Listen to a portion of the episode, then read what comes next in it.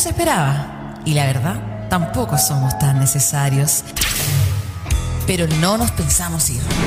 Somos CCP. La voz de Conce. La voz de Conce.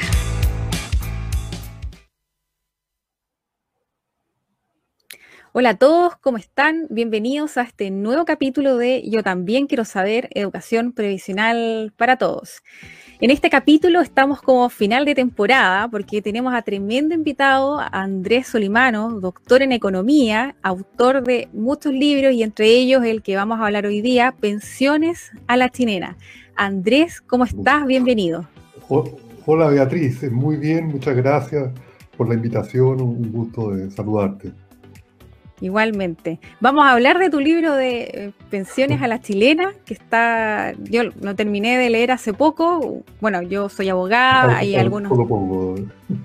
Sí, no, pero está, está claro, es un, es un libro corto, así que lectura totalmente recomendada. Eh, Andrés, me contabas anteriormente que eh, próximamente va a estar traducido en Inglaterra y en Estados Unidos. Sí, sí, eh, efectivamente. De hecho, ya está, ya está traducido, se están revisando algunas partes finales de la edición para publicarlo por una editorial inglesa que se llama Anthem Press y va a salir en Estados Unidos e Inglaterra simultáneamente y lo distribuyen eh, para Europa, Australia, todos los países de Nueva Zelanda, India, de habla inglesa. Ah, eh, perfecto. y, en Europa se ha distribuido en general, y Estados Unidos y Canadá, eh, porque hay bastante interés, eh, se va a llamar como una historia del sistema de pensiones privatizado en Chile, History of Privatized Pension System en Chile, ese es el nombre en inglés que va a salir. Es una versión un poco aumentada de, la, de pensiones a la chilena, que es la versión en español, se le incluyó un capítulo de, historia de la previsión social desde el siglo XIX y ligándola con otra legislación eh, eh, laboral, eh, la ley de la silla de 1911, la, legislación de 1925-26 que crearon el Código del Trabajo, la creación del Ministerio de Trabajo y Previsión Social, y después la evolución del sistema de pensiones en una perspectiva internacional también de cómo han ido cambiando en el tiempo los sistemas de pensión de otros países para poner el chileno en perspectiva y después se concentra en el sistema eh, implementado a partir de 1980 de, de las AFP. Ah, perfecto. Pero igual vas a tocar los temas de eh, Polonia, Hungría y Argentina con respecto a la desprivatización. ¿o? Sí, sí. Hay un capítulo de primero, hay un, primer capítulo, hay un capítulo dentro del que empezó en Chile en la década de, los 80 al principio y que después fue un poco seguida por eh, Argentina, Bolivia, México, Perú, Colombia, en América Latina, y por Polonia, Hungría, República Checa, incluso Rusia, Rumania y otros países, Bulgaria, eh, a principios de los 2000, algunos, y después la ola de desprivatización, o sea, eh, de retorno a sistemas eh, dominados por un pilar del sector público y que dejan eh, el equivalente de, administradoras privadas, de, cuentas individuales, como un mecanismo complementario, voluntario, pero el componente, principal es una administración pública de la seguridad social.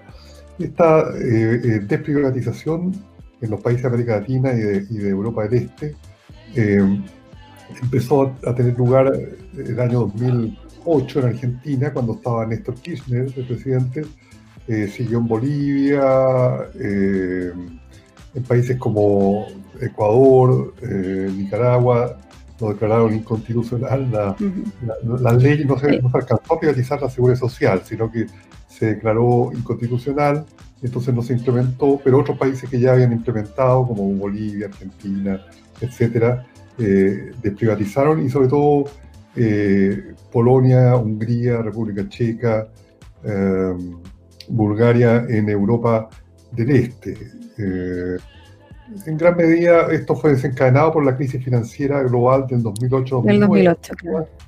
Y, pero ya los sistemas venían eh, operando con problemas, las pensiones eran bajas, las comisiones que cargaban las compañías privadas eran muy altas, había un impacto fiscal que el gobierno tenía que seguir pagando las pensiones naturalmente a la gente que estaba en las cajas antiguas, pero se fueron a las cajas nuevas con la privatización la gente y, entonces quedó una brecha financiera, entonces las finanzas públicas se deterioraron. Eh, también el uso de los recursos para financiar grandes empresas, bancos, eh, de la seguridad social era muy cuestionado. Y gobiernos de distintos signos ¿ah? eh, políticos emprendieron un proceso de desprivatización. Sí. Bueno, ahora solo quedan pocos gobiernos, pocos países que siguen con un sistema de privatización privatizado casi totalmente para la población civil. claro. Claro, ahí en, tu libro también hacías presente que el, periodo de privatización de estos países era bastante menor también que el, nuestro, por ejemplo, que es de 1980, es un periodo bastante más largo. Claro, el, esquema chileno es el más largo, como tú dices, eh, de sistemas de eh, pensiones privatizados, que ya va a cumplir, este año cumple 40 años de la aprobación. Eh, eso es interesante, yo lo cuento en el libro, entre anecdótico y dramático también, que fue eh, la seguridad social del sistema actual fue creado en una sesión secreta, sesión legislativa secreta de la Junta Militar de Gobierno del 14 de octubre de 1980. Es súper interesante igual el dato, el dato aquel. Sí, sí, y, también incluyo las, las actas eh, ya que, eh, eh, que, están disponibles, desclasificadas de esa sesión, son casi 30 páginas, en que se muestra la discusión interna que hubo al interior del régimen militar y con los ministros civiles del área económica, y sobre todo el ministro de, de Previsión Social de la época José Piñera Cheñique, hermano del actual presidente de la República, y eh, incluso eh, Pinochet, el general Pinochet, tenía muchas dudas de, que este sistema iba a funcionar. El sistema, eh, claro. ¿Qué pasa si se lleva la plata fuera de Chile? también decía que podía, que no quería que se crearan millonarios eh, administrando la, previsión social, eh, le dijo a los civiles por qué no se la entregaron al Banco Central para que la administrara. Eh, y después se llegó a un acuerdo de que las Fuerzas Armadas quedaban fuera del nuevo sistema y solo se aplicaba este sistema que era inédito porque no, no había otro sistema de capitalización privado. En, ese momento. solo para la población civil.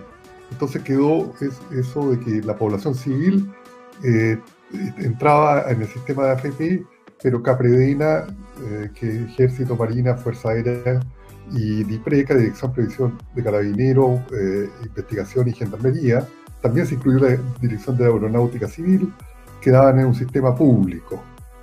y ahí empezó la historia, mucho más corta, mucho más larga de los otros países, en otros países el ciclo privado duró entre 10 15 años máximo, 16 años, y acá llevamos 40. Entonces eh, Chile eh, empezó antes que el resto en la privatización y no sabemos porque todavía la historia se está escribiendo si lo va a desprivatizar. Oh, hay un proyecto de ley en esa dirección en el, en el Congreso. Sí, yo fui invitado a, a, hacer una presentación en la Comisión de Constitución del Senado, que va a ser mañana, martes, pero... Ah, ya, mira pero seguro. Y ah. para hablar de esto. Ah, muy bien. Hay, un proyecto apoyado por cinco senadores, presentado por cinco senadores, reforma constitucional, para, eh, basado en, en, los esquemas de la OIT y en mucho en esta experiencia internacional de desprivatización, para realizar una desprivatización en Chile. Se ve que va a ser bien ardua la discusión. Sí, exactamente. Bueno, todos eso, estos temas están recopilados en, tu libro, eh, que es tu última publicación, tengo entendido, Pensiones a la Chilena, para, para la gente lo conozca. Hay otro, hay otro asunto del que te quiero preguntar, es acerca del Centro Internacional de Globalización y Desarrollo, que eh, entiendo que tú presides. Si nos pudieras hablar de SIGLOV, sus siglas. Sí, claro, encantado. Eh, a ver, es eh, un centro de estudios, básicamente un centro académico, independiente totalmente no, no recibe financiación de empresas, no recibe financiación del gobierno. Eh, muchos de los miembros somos, somos voluntarios. Yo soy el presidente, pero no, recibo ni siquiera remuneración por esto. Eh, eh, y tenemos miembros dedicados a los temas de, de la globalización económica, comercio internacional, el tema de, de, las crisis financieras nos preocupan, eh, el tema de la desigualdad internacional, desigualdad entre países, desigualdad interior de los países, también el tema migratorio, eh, de la migración internacional es otro de nuestros temas. Otro tema se la globalización con el proceso de desarrollo económico de los países. Ese, es el área temática del centro. Y este eh, desde un punto de vista económico. ¿Ustedes son todos económicos o es un equipo multidisciplinar el que trabaja en.? No, tratamos, a ver, hay un poco más mayoría de economistas, pero estamos eh, tratando de hacerlo más multidisciplinario.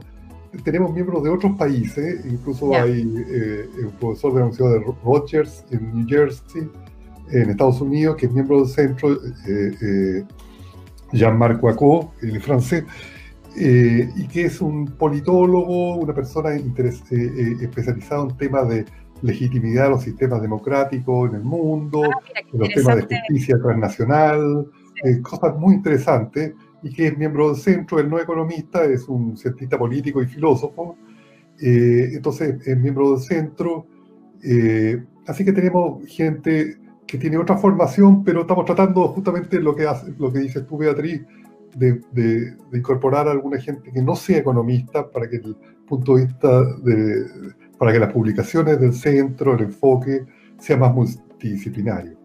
Sí. Y tenemos gente en Argentina, en Estados Unidos, en Bolivia, eh, tenemos un, un investigador eh, economista en Rusia también, en Moscú, que está afiliado, todos afiliados, y alguna gente en Europa, tratamos de que sea lo más internacional como el nombre lo dice. Claro. Oye, Pero la base está en Santiago de Chile. Sí. Que bien, me, alegro harto eh, para que la gente también sepa, eh, revise la página, ahí tienen algunas publicaciones también eh, que pudiera interesar, que les pudiera interesar y, así también contribuir con, la, difusión de este, de este tipo de iniciativas. Sí, el, a paso la publicidad, si quiere alguien interesado en entrar al sitio es www.siglob con C, siglo.org de organización, siglo.org, y ya eh, eh, hay casi 50 documentos de trabajo. El, sitio está tanto en inglés como en español.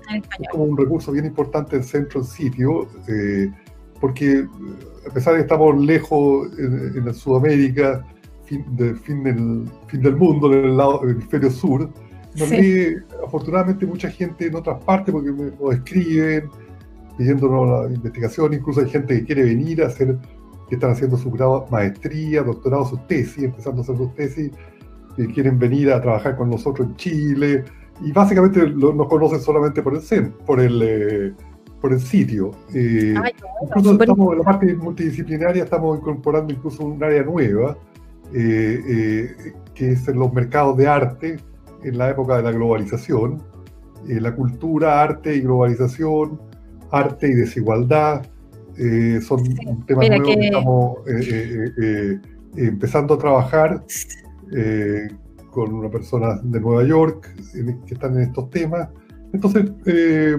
Súper interesante ese que nos menciona, sobre todo que los artistas en general son trabajadores informales y por lo mismo están muchas veces desprotegidas o fuera del alcance de la protección de la seguridad social. Entonces, su investigación siempre eh, es bastante beneficiosa, sobre todo en este tipo de temas. Así que, no, me alegro, Andrés. Gracias por, darnos aquí un resumen de, tu trabajo, de, la página y del libro sobre todo. Quiero, quiero preguntarte, como, como economista, ¿cómo tú nos podrías definir en términos generales eh, nuestro sistema de pensiones. Claro. Bueno, el, sistema de pensiones que tenemos, eh, eh, en la parte de civil, por eso hago la distinción con la parte no civil, tiene otro sistema que es distinto, pero la gran mayoría de los chilenos, hay más de 10 millones afiliados al sistema de las AFP, administradoras de fondos de pensiones, un sistema basado en cuentas individuales. Es decir, cada persona eh, es el símil de una cuenta en el banco. La persona eh, tiene un saldo que es producto de las cotizaciones, los aportes que hace mensualmente, eh, que son 10%, más hay un 1,5, un 8% por, para los seguros, financiar los seguros de desempleo, para que otra cuenta, pero para la previsión social son 10%, hay una cuenta individual, esta cuenta individual es administrada por, por las AFP, que toman esos recursos y lo prestan en los mercados de capitales, básicamente empresas grandes, eh, eh, grupos económicos, eh, casi 45, entre 45 y 50% de los fondos se invierten en activos fuera de Chile, o sea que el sistema exporta los ahorros nacionales y, y, a la, persona le van anotando un, interés, un retorno en su cuenta. Eh, para la idea que eh, cuando se retire, 60 años las mujeres, 65 los hombres, puedan sacar una pensión eh, que tiene básicamente dos modalidades, el retiro programado y la renta vitalicia. El retiro programado se divide el saldo acumulado hasta el momento de jubilar por, número de años y también por número de meses, y la persona va a recibir una pensión hasta que se le acaben los fondos. Ahí hay, un, problema eh, potencial y real, eh, que la, persona de 80, 82 años puede, tener, puede quedarse sin fondo y deja de recibir su pensión. Eso se modificó en 2008 porque recibía la pensión básica solidaria, no pasaría a cero, antes pasaba a cero. Y la renta vitalicia es un sistema en que la persona eh, compra una anualidad que se llama y eso sí que va hasta que fallezca lo cubre hasta que fallezca. Eh, el sistema hay que mencionar que es la única opción que tiene la gente para previsionarse. Si alguna persona lo contrata, le hacen un contrato laboral, eh, el oficial de recursos humanos le va a preguntar en qué AFP quiere usted estar. Si la persona ha escuchado que existe otro, que son el Instituto de Previsión Social que manejaba las cajas antiguas, administra todavía los recursos de cajas antiguas, le va a decir que no puede entrar y si le dice, eh, he escuchado que son mejores las pensiones Capredena y Preca, también le van a decir que no puede entrar. Solamente va a poder entrar a una AFP. Entonces, eh, se le ha dado por ley a estas compañías privadas, que son con fines de lucro, eh, la administración. Entonces, también es un negocio bastante rentable porque tienen un público asegurado. Claro, compiten entre ellas, pero como sistema es el único. Sí, es, bueno. un sistema basado en el ahorro individual y administrado por esta compañía. Y el, tema de, lo, de la inversión de los fondos, hay de la hasta al E, que entiendo que eso no, no, no fue siendo, no, fue así del principio. Al, al, comienzo de esto habían menos fondos y, hubo una serie de cambios y que hasta ahora nos mantiene en, en cinco fondos. No sé si nos pudieras hablar un poco de, eh, de, de esto y de las diferencias que pudieran tener tener fondos en el A, en el fondo A o en el fondo E. Claro. A ver, y la diferencia entre los fondos, estos cinco fondos se crearon eh, el año 2012, si no estoy equivocado. Eh, antes era, habían solamente un fondo, eh, pero el fondo A y B básicamente es eh, la inversión de los recursos en activos eh, de lo que se llama renta variable, eh, básicamente acciones, y una parte de bonos. va bajando la mezcla, el C tiene una proporción importante de, activos de, renta fija más seguros, eh, eh, bonos del Banco Central, bonos de la Tesorería General de la República, otros instrumentos con un perfil de riesgo más bajo que las, que las acciones, como el AIB, y en proporción de renta fija, de activos de renta fija en que se invierten los fondos, va aumentando hasta llegar el I, que es el fondo que tiene menor rentabilidad potencial, pero más estable. Y el A, porque se invierte eh, eh, eh, prácticamente casi todo en renta fija. Lo contrario, el A, que se, renta, que se, que se invierte una proporción muy alta en acciones, que son más volátiles. La persona, siete años antes de jubilar, no puede estar ni en el A ni en el B, para que sea proteger un poco los fondos de, pensiones por la volatilidad de los mercados financieros. Ya, perfecto. Esa es la forma que se entiende, pero la gente es libre de cambiarse, de escoger el fondo que, que, prefiera. Ahora, es una decisión bien compleja. ¿eh? Ese yo creo que es uno de los problemas que tiene el sistema actual, tiene otros también, pero este eh, es que requiere un grado de sofisticación financiera es muy alto para la población común y corriente que no tiene por qué ser experto financiero o experta financiera. Eh, entonces, eh, eh, es un sistema muy complejo y, muchas veces la gente se cambia un fondo al otro, bajaron las acciones y se cambia después de que bajaron las acciones, cuando no, no le convendría, porque ahí la probabilidad mayor es que vuelvan a subir. Entonces, pero se cambia después. Pero es que la gente no, no sabe y no se le puede pedir que sepa ser un inversionista. Incluso ya los inversionistas, los departamentos de inversión de los bancos tienen grandes problemas para escoger en este, estos esquemas, en estos esquemas en general, no solo del, sistema de pensiones. Imaginemos millones y millones de ciudadanos, un trabajador, una profesora universitaria, un trabajador de la construcción, eh, un funcionario público, que le hacen eh, eh, tomar decisiones que son muy complejas incluso para expertos. Entonces esa es una de las deficiencias del sistema, a mi juicio.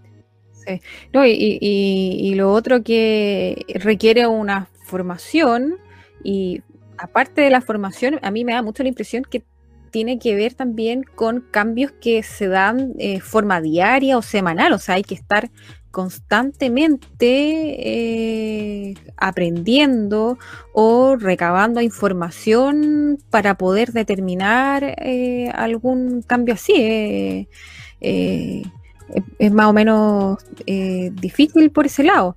Yo, Pero igual está la desconfianza de, uno como usuario, eh, me incluyo, porque eh, nos dice la, la, superintendencia o los organismos, la asociación de AFP, oye, no, no hagan no hagan ningún cambio, quédense en los fondos que están, todo eso está regulado por ley, ustedes van a estar en el fondo que les corresponde, que les corresponde según la edad que tengan, que es lo que determina el riesgo que ustedes podrían tomar, pero uno como usuario eso es un, poco complejo porque sobre todo ahora eh, con la crisis financiera de esto del, COVID es, es complejo. Eh, quedarse como de manos cruzadas y decir, bueno, sí, en realidad tengo una edad en que puedo, eh, puedo resistir el riesgo, así que me voy a quedar aquí porque luego esto, esto va, eh, se va a recuperar, pero la recuperación a mí me da la impresión que nunca es 100% de lo que uno perdió en, en su momento.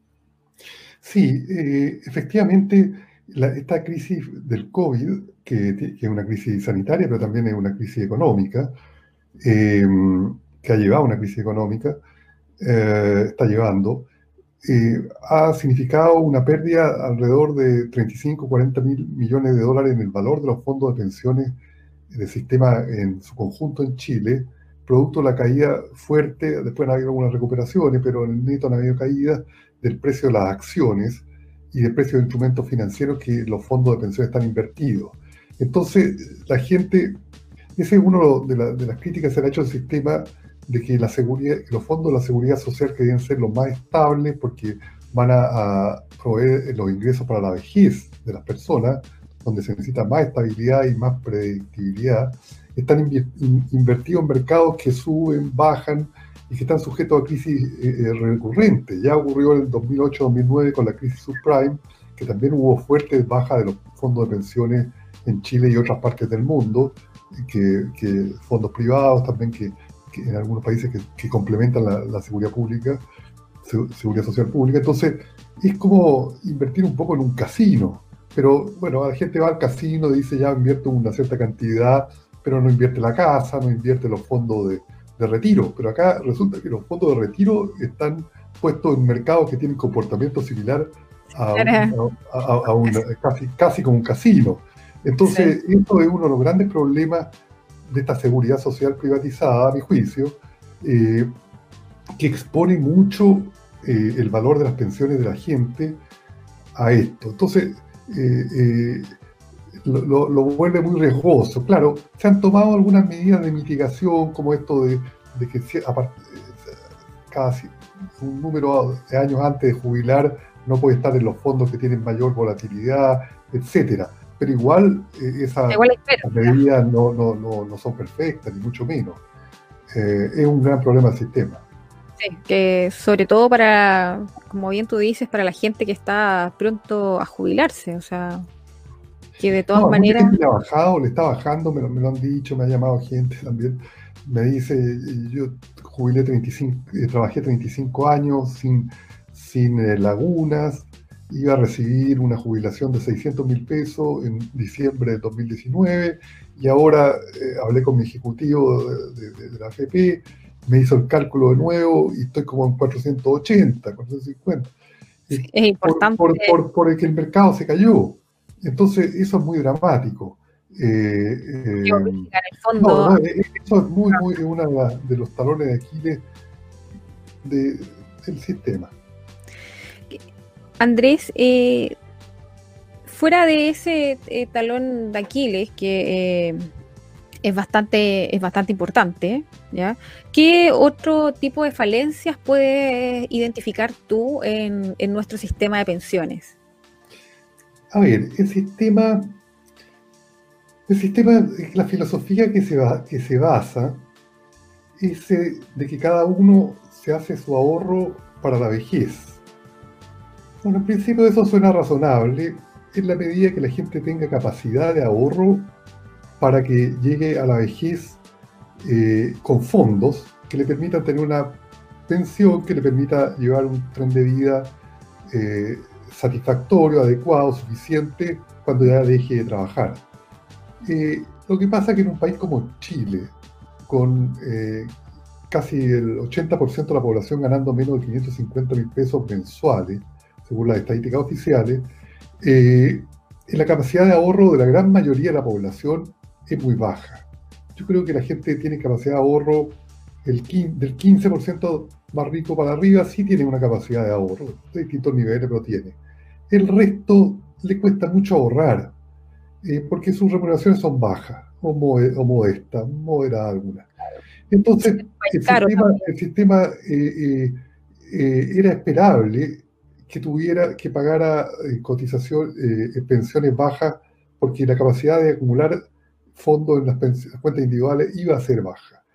Eh, no tiene esquema redistributivo, sí en la parte del pilar solidario, pero el resto no. Ese es un gran problema y, los números lo muestran. Las pensiones promedio del sistema de AFP son cercanas a 225 mil pesos mensuales, la gente que quedó en el IPS eh, eh, más, cerca de 300 mil eh, pesos. Capredena y Diprega están entre 900 mil pesos y 1.200.000. Sí, bastante. muy. Y también castiga mucho a las mujeres el sistema, las pensiones, porque la mujer espera hijos, está embarazada, se sale del mercado de trabajo, vuelve por su, por su rol no solo de trabajadora, sino que su rol de, de madre, etc. Entonces, eh, bueno, castiga a las mujeres. Entonces, un primer problema grande y que es central, las bajas pensiones.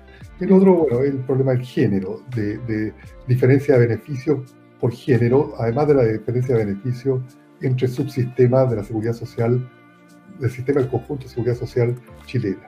Otro problema que yo creo que es muy importante, se desarrolla en el libro, es que los fondos de pensión ahí lleva a una redistribución regresiva del ahorro nacional desde el sector asalariado, que el que cotiza en, la AFP y, ahora también los cuenta propia, eh, desde hace unos años, a eh, el gran capital, yo llamo, es decir, las grandes empresas, conglomerados económicos, eh, bancos comerciales. Entonces toma el ahorro del asalariado y se lo pasa al capital. es una forma de financiación de las empresas, pero solamente por ley puede invertir en acciones y bonos y otros instrumentos que no emiten las pymes. O sea, no, este sistema no le da un financiamiento directo a las pymes. Entonces, hay un problema del ahorro. Eh, trabajo capital, eh, y sobre todo gran capital, no, no, no el capital del, pequeño empresario, la microempresa, sino que las empresas grandes que por forma de financiamiento emiten instrumentos financieros regulados que son los únicos que puede invertir la FP. El otro problema relacionado que yo le veo es que, lo acabo de mencionar, eh, más de 120 mil millones de dólares. El sistema entero tiene 220 mil millones de dólares acumulados. Como una referencia, el Producto Interno Bruto de Chile es alrededor de 300 mil millones de dólares. Es como el 70%, 75% del PIB eh, de un año, el Producto Interno Bruto, es el monto del sistema consolidado de las pensiones de hecho, 120 mil millones están afuera de Chile. Y eso yo lo encuentro muy paradójico, porque Chile es un país que todavía ingreso medio, que necesita ahorros. Necesitamos ahorros en Chile para construir caminos, para construir escuelas, para construir hospitales, para construir carreteras, para mejorar los puertos, para muchas cosas, para la educación, para la salud, obviamente, como ahora este, se muestra en forma patente. Y sin embargo, se dice, bueno, pero es que no podemos eso porque no hay recursos.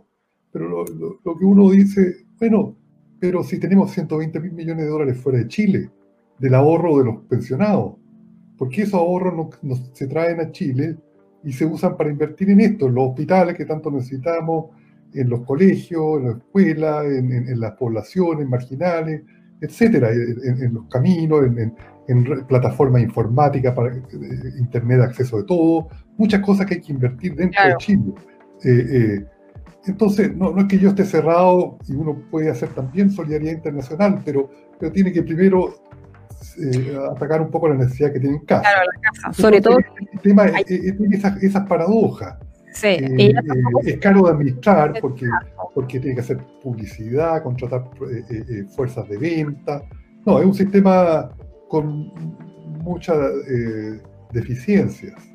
Sí, y, el tema de la administración también, que, eh, bueno, en, tu libro ahí nos, comentabas de las comisiones explícitas y las, implícitas.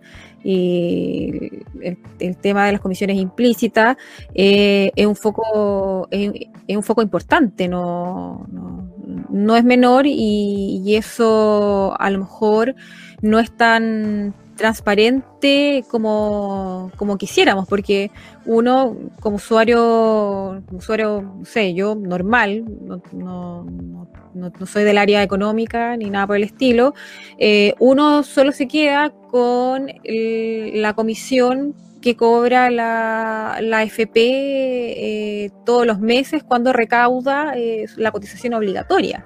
Pero luego uno se puede dedicar a, revisar estas comisiones implícitas y eso también es, un tema, es un tema y que crea eh, a largo plazo la, desconfianza también que existe eh, de los ciudadanos en general con este tipo de instituciones.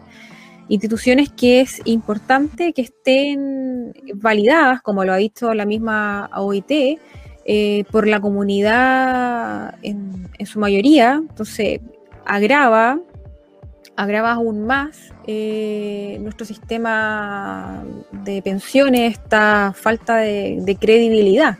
O sea, yo creo que en términos prácticos, eh, la FP casi, casi que no reproduce ningún tipo de, propaganda o, de publicidad porque es muy difícil en las actuales eh, condiciones, el actual contexto, eh, poder romper ese hielo con, la gente, con, todo lo que tú nos dices. está muy complejo. Yo no sé si soy pesimista, pero eso de, poder en, alguna, en alguna ocasión poder romper ese, ese hielo, tomar la confianza, es bastante complicado por todo lo que tú recientemente nos mencionabas. Andrés, te quiero preguntar, bueno, esos son los defectos de, eh, de nuestro sistema de pensiones, pero aparte, eh, todo, todo sistema de seguridad social o sistema que estábamos viendo se enfrenta a diferentes dificultades, ¿ya? Que independiente del régimen financiero que uno pueda, pueda elegir, como son, por ejemplo, el mercado laboral, la misma cotización, también eh, en Chile se producen ese tipo de ese tipo de falencias. Sí, a ver, eh, hay, eh, los desafíos principales del sistema de pensiones de capitalización individual y lo que se llama el reparto. El reparto es un sistema en que eh, los trabajadores activos de hoy hacen una cotización que lo recibe una caja y esa caja lo traspasa, lo reparte, de ahí en el nombre, a el pasivo, trabajador pasivo, es decir, el jubilado. Entonces los activos de hoy financian a los jubilados de hoy para que los jubilados de mañana los financien los eh, activos de mañana. Ese es una especie de contrato social, intergeneracional, que se basó en la seguridad social cuando fue creado en el mundo sistemas públicos de seguridad social en la década de 1880 en Alemania con el canciller eh, von Bismarck. Eh, es el sistema reparto. También está el otro sistema, ese sistema era tripartito, es decir, la, cotiza la parte trabajadora, la parte eh, eh, empleadora y el Estado eh, en muchos casos. Entonces son tres partes tripartitos. Ese es el que, se va, el que basa el, sistema de la Organización Internacional del Trabajo creado en 1919, que se inspiró en el sistema alemán de von Bismarck. Los ingleses, cuando estaba ya la Segunda Guerra Mundial, en el 42, en pleno desarrollo, dijeron, bueno, la guerra no va a ser eterna, vamos a necesitar un sistema de seguridad social que dé seguridad económica para todos los ciudadanos. Eh, ellos llamaron desde la cuna hasta la, hasta la tumba. Entonces crearon el sistema de Beveridge. Entonces, que es financiado con rentas generales de la nación más cotizaciones individuales, que asegura que es universal, que, nadie se quede fuera de la seguridad social. La seguridad social, tanto las pensiones como el sistema de, de seguro de salud, seguro de desempleo. Eh, seguros de accidente, etc.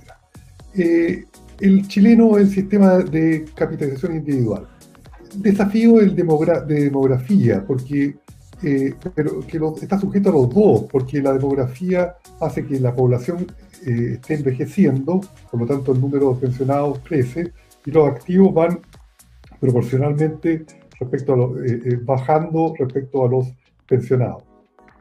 Bueno, eh, se, dice que el sistema reparto, entre paréntesis, el sistema reparto es el que en Chile ha sido tan eh, eh, criticado, diciendo que está quebrado en otras partes del mundo, pero resulta que es el que existe en Estados Unidos, en Canadá, en Alemania, en Inglaterra, en España, Portugal, en Japón, en todos los países desarrollados del mundo y países de desarrollo. Este el que tenemos en Chile, está como en las Islas Maldives, en Hong Kong, en Dominicana, en Chile, son poquitos países. Bueno, ese es un, dato al lado.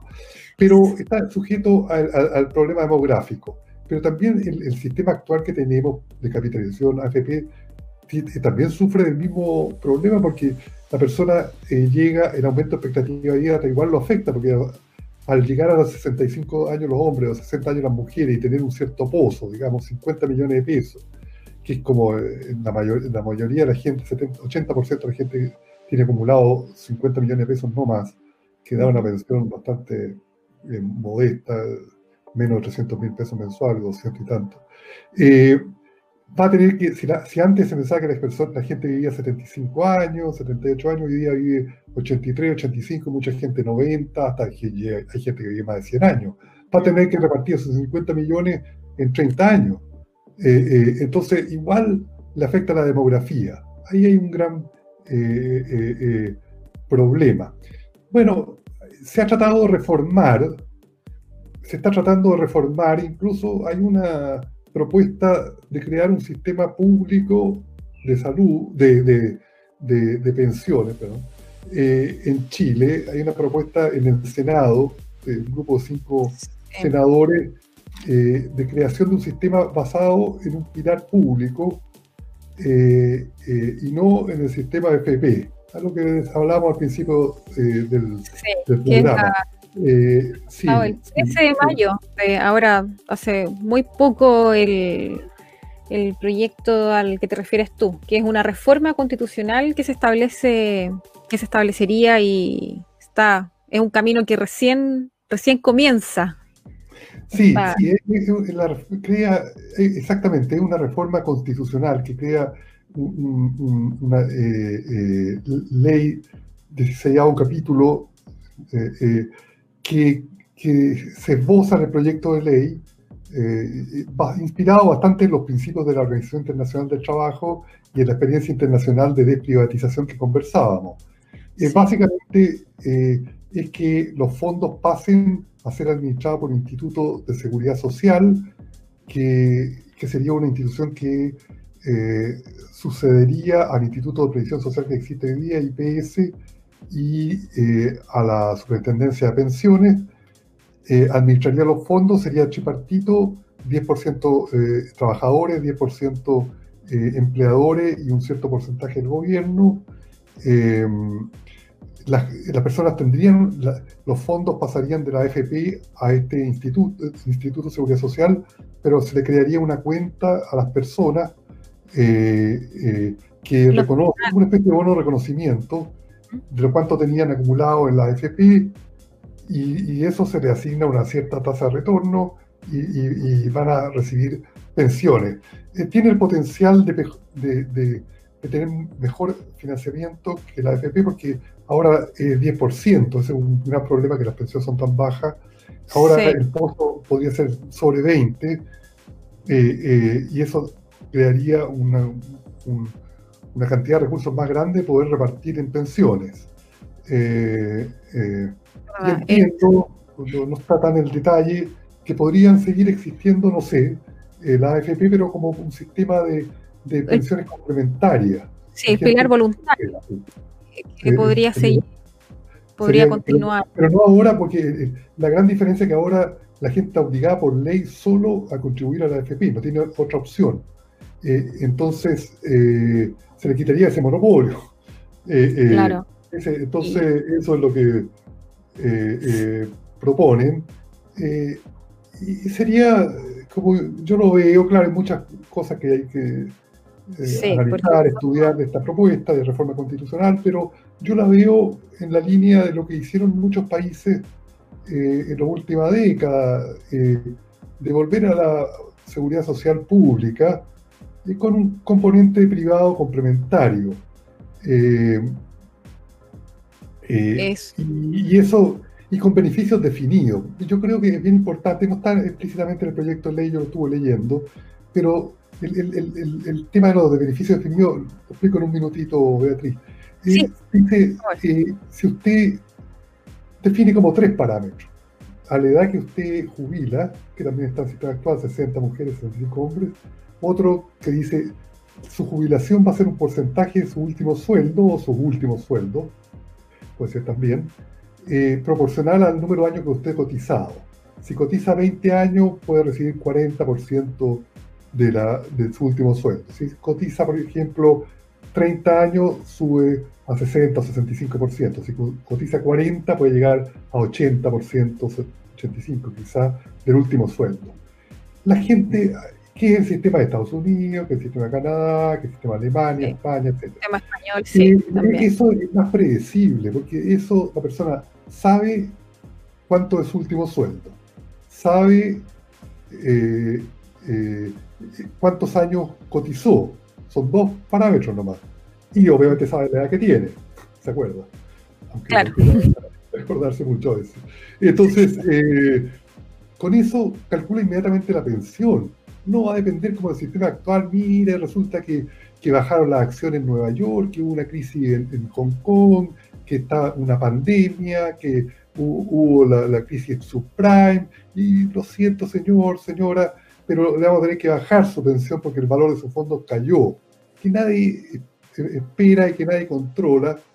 Y, entonces el sistema actual es muy introduce mucha incertidumbre. Yo encuentro de los beneficios definidos, por eso se llama definido.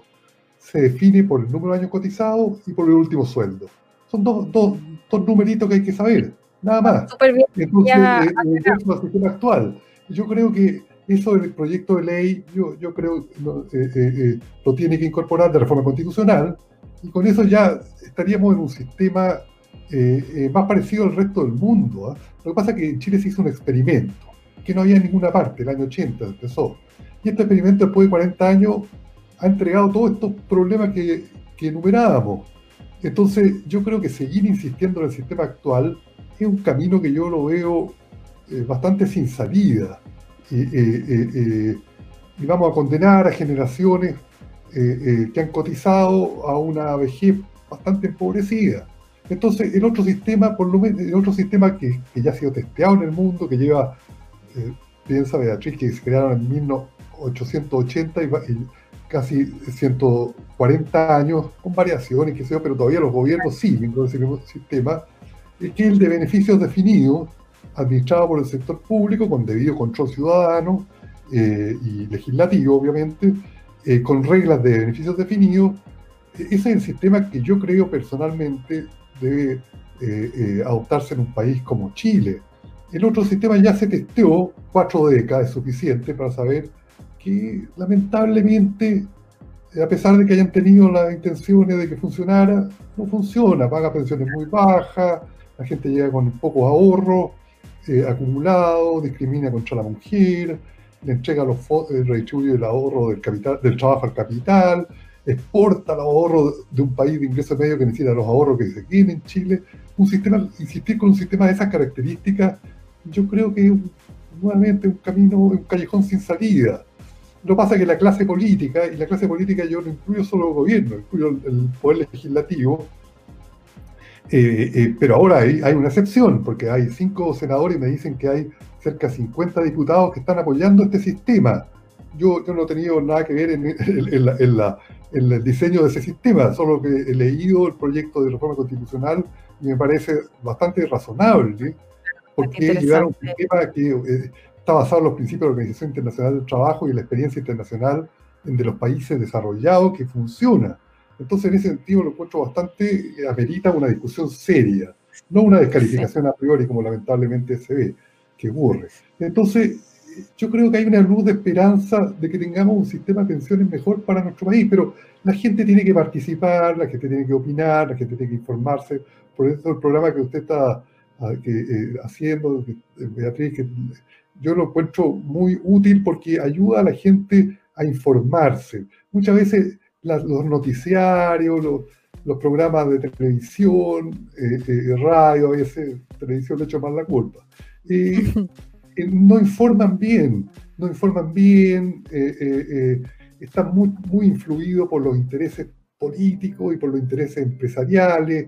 Entonces no tienen la autonomía, como tiene un programa tuyo, de, analizar objetivamente, de forma eh, eh, eh, ponderada, estos temas.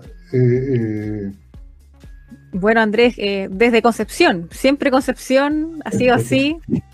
Debo, decirlo, bueno, yo no, soy penquista, pero me siento adoptada y lo que más me gusta de, esta ciudad es eso, que hay diversos medios de prensa eh, que llaman a esto de la independencia, como bien tú dices, y con intenciones de, informar a la gente. la gente quiere saber, ¿ya?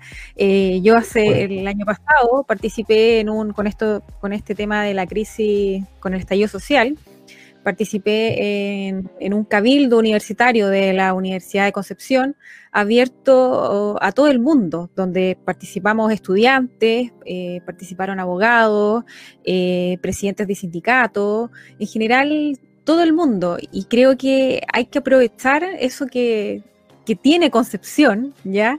Eh, que llega, llega a todos los estamentos, porque todos son necesarios para poder crear o para poder opinar e informarse previamente de este tipo de materias que, no, nos van a afectar nos van a afectar siempre.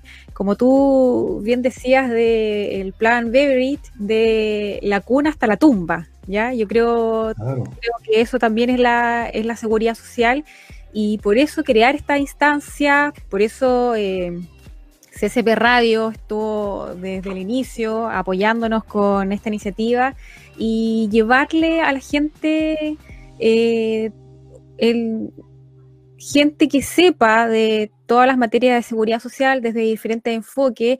En esta oportunidad nos sentimos agradecidos de contar con tu, con tu presencia. Eh, no habíamos tenido un economista y la verdad que es como final de temporada. O sea, tremendo economista, Andrés. Eh, se me pasó el tiempo volando, ya. Eh, cumplimos el, el, tiempo. Ojalá pudiéramos estar más rato. te dejo invitado nuevamente. Seguro vamos a encontrar alguna otra instancias aquí eh, para poder traerte, traerte de nuevo y seguir entregando a la gente este tipo de cosas que uno no sabe, pero sí está interesado en, saber de ella. Así que eh, te agradezco, André, ya estamos llegando al final. No sé si nos quieres decir una última palabra. No, eh, sencillamente agradecer a Radio CCP de Concepción Concepción tiene una tradición, yo soy de Santiago, pero, pero eh, conozco la tradición de, Concepción de ser un lugar de, impulso de, iniciativas de progreso, de, democratizadoras, de, los años 60 hacia adelante o antes. Eh, desde la independencia, desde la independencia. bueno, desde la independencia, sí, sí, para ir más atrás, siempre Concepción, entonces yo creo que tiene que jugar un rol muy importante en la discusión nacional. Eh, eh, no dejar que solo desde Santiago se decían las cosas que afectan a todo el país. Que de repente no eh, nos pues, Andrés, ese es el tema, pero ahí nosotros... No, no, es que ese es el, drama del centralismo chileno. El, drama del centralismo chileno es que, todo se decide en Santiago, y no creas que todos participan en Santiago, ni mucho menos, sino es que es un pequeño... el, gobierno, el gobierno central, el parlamento, los medios de comunicación que, influyen tanto, pero hay que un poco romper esa camisa de fuerza, un grupo muy pequeño, pero con muy, mucho poder de, decisión, y llevarlo a, las regiones. Y ahí Concepción también tiene una tradición de, de, trabajadores, ¿no es cierto? Las minas estaban lotas, ahí está, está Talcahuano, está Talcahuano, etc. Entonces tiene una, mucha, una historia muy rica en Chile. Y el programa tuyo, nuevamente, eh, lo felicito, y es, lo que se necesita para hacer reformas transformadora en Chile poder discutir con autonomía e independencia. Más que estar preocupado de la publicidad, de, de los que son los, los, que apoyan los programas, de los que financian, entonces porque siempre viene cargada la mano ahí. Y entonces es muy bueno que exista programas autónomos como, independientes como el tuyo, Beatriz. Encantado otra vez que seguimos conversando de estos temas u otros. Ah, perfecto. Muchas gracias, Andrés. Nos despedimos de todos. Que tengan buena tarde y nos vemos la próxima semana en otro programa de Yo también quiero saber seguridad social para todos. Hasta luego. Gracias. La voz de Conce. La voz de